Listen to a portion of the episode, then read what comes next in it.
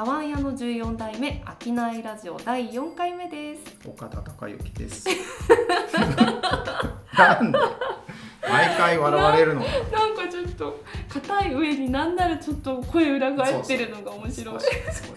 はい、えっとアシスタントの西部千恵です、はい。岡田さん今回のテーマは何でしょうか？あの新聞を読んでますか？っていうお話をしたいなと。おお新聞。西部さん読んでます、なんとですね、うん、私新聞社の委員をさせていただいてまして。すごい。なんかそういうお仕事多いですね。そうなんですよ。あの読売新聞のはい。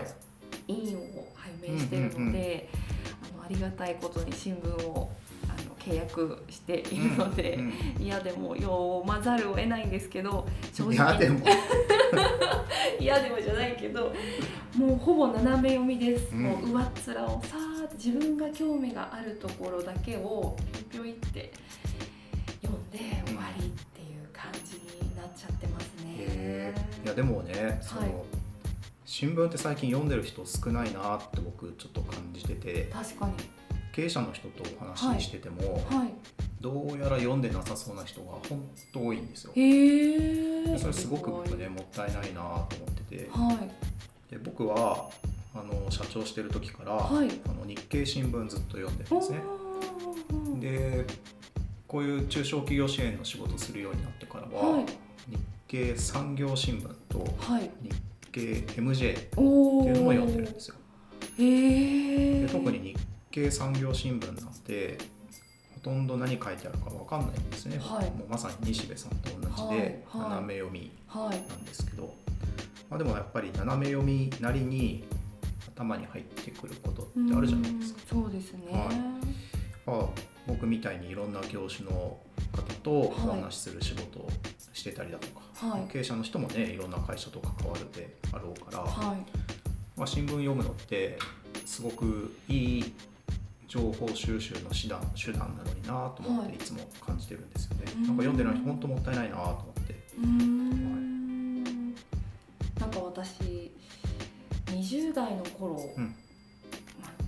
代終わりから20代の頃にかけて銀座ママに憧れてたんですよ、銀座一流ホステスさんとか、ちょっと当時ブームがあって、うん。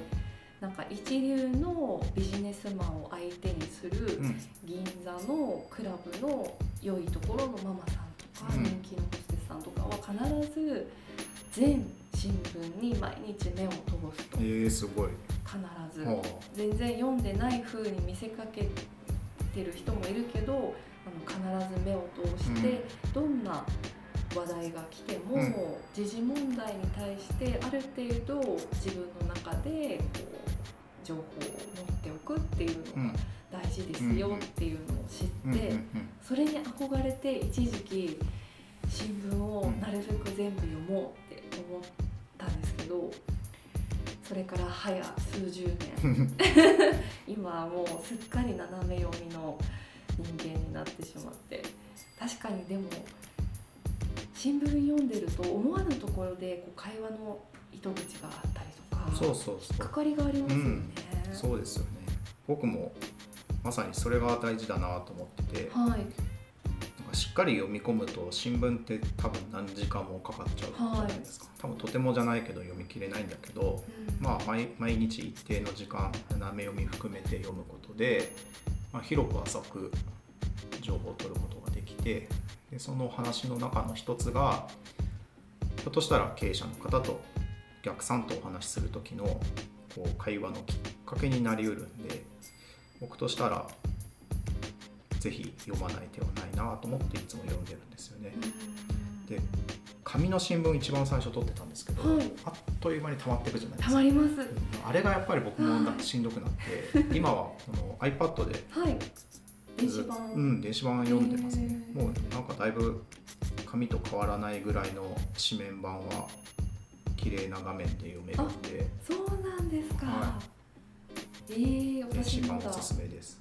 いいですね。私まだ紙の方を届けてもらってるんですね。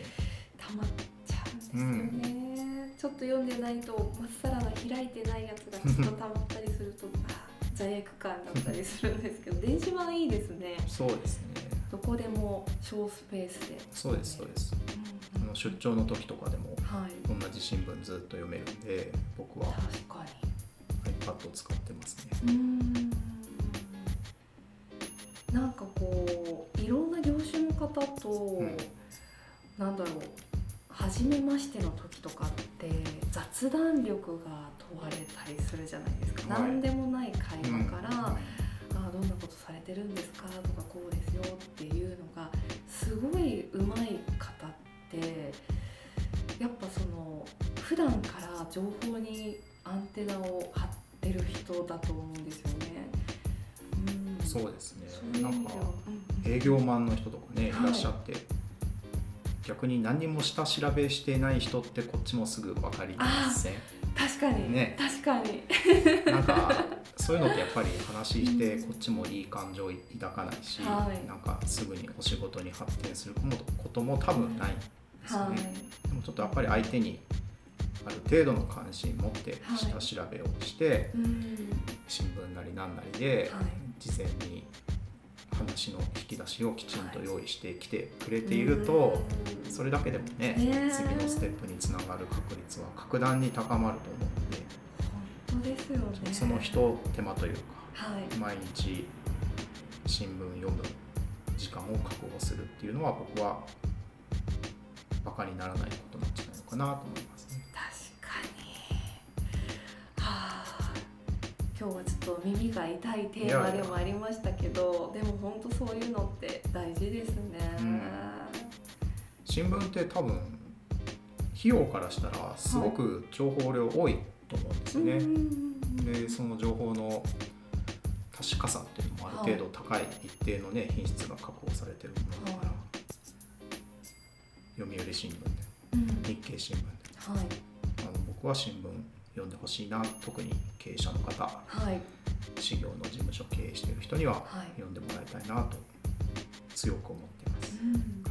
実際読むと面白いですしねうん。単純に、うん、なんかテレビとかネットニュースとはまた違う面白さがありますよね。記者さんの主観が入ってる記事もあるし。そうですね。